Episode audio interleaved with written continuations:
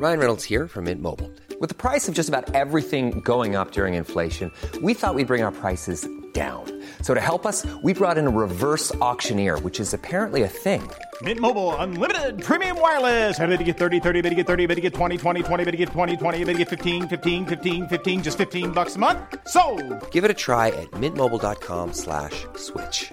$45 upfront for three months plus taxes and fees. Promo for new customers for limited time. Unlimited more than 40 gigabytes per month. Slows. Full terms at mintmobile.com. Tengo en la línea telefónica al doctor Francisco Moreno, jefe de medicina interna del Centro Médico ABC, a quien yo le agradezco estos minutos de comunicación con el auditorio del Heraldo Radio. Doctor Moreno, me da mucho gusto saludarlo. Bienvenido. Buenas tardes. Buenas tardes, Jesús Martín. Un gusto estar contigo, con tu auditorio. Gracias, doctor Moreno. Es un honor tenerlo en nuestro programa de noticias. ¿Qué opina usted de lo que ha determinado el Comité de la Nueva Normalidad de la Secretaría de Salud, Economía, Trabajo y Previsión Social? ¿Qué opina usted de ello? Pues mira, lo primero que opino es que pues no están viendo lo que está sucediendo en Europa, porque en Europa tomaron una medida similar hace un mes en donde quitaron el cubrebocas, quitaron las pruebas y ahorita ya algunos países están dando marcha atrás y por ejemplo Suiza el fin de semana decidió que otra vez iba a usar el cubrebocas en espacios cerrados porque hay un aumento en el número de contagios y hospitalizaciones en el viejo continente. Y como hemos aprendido a lo largo de la pandemia, lo que sucede en Asia después sucede en Europa y después acaba sucediendo en América. Entonces, ¿por qué ahora que ya logró la sociedad adaptarse a este cubrebocas, que por cierto la autoridad nunca lo recomendó, ahora ellos lo desalientan, porque pues yo no diría que lo, lo quitan, porque ellos nunca lo recomendaron. Claro. Ahora hasta desalentar el uso del cubrebocas cuando pues la sociedad mexicana comparada con otras sociedades de otros países lo hizo bien y resulta que ahora no, ahora es mejor decir que no cuando nunca se dijo que sí. Sí, son de esas cosas verdaderamente inexplicables.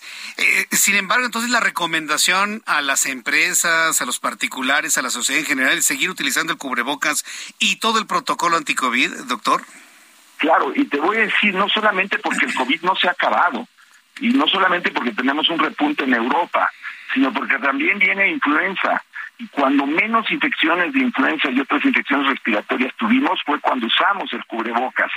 No, el cubrebocas no daña, no lastima, es una medida noble. No entiendo la razón por la cual hay una, pues ya, eh, vamos a decir, fanatismo anti-cubrebocas, cuando pues es una medida que te ayuda a evitar que te contagies. Es como si yo ahorita dijera, ya no es obligatorio el uso de agua purificada. Bueno, pues tomen agua de la llave y van a ver lo que puede pasar, ¿no? Eh, son de esas cosas que se extrañan de que pudieran, eh, pues, hacer un símil con algo que daña, cuando el cubrebocas está comprobado que es una más, una medida de prevención útil. Eh, son medidas de prevención útiles. Vuelvo a, a insistir en que digamos, la sociedad somos los que decidimos si lo usamos o no. ¿O qué? Hasta sanciones nos van a poner si nos ponemos el cubrebocas. O...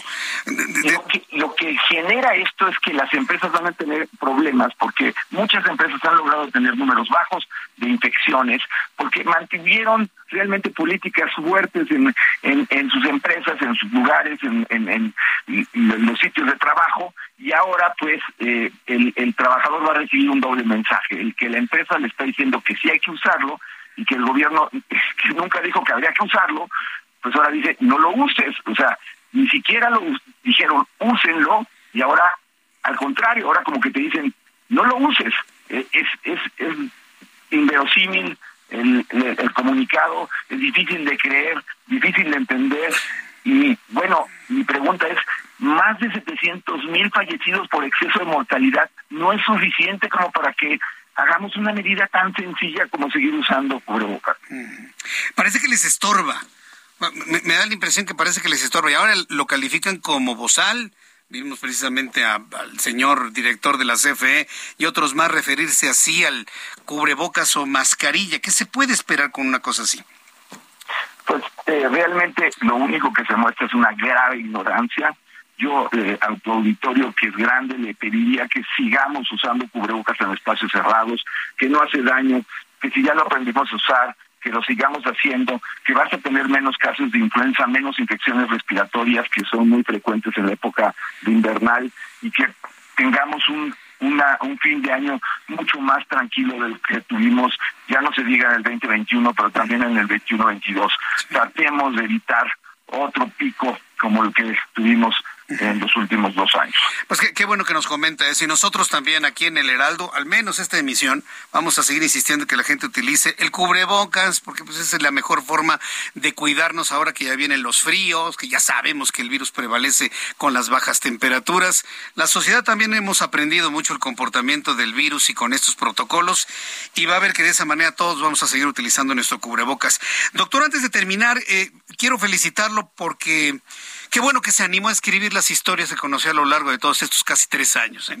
Qué bueno que se animó a escribir historias de una pandemia, el relato del infectólogo de referencia sobre el coronavirus y sus impensables consecuencias. Háblenos rápidamente de su libro.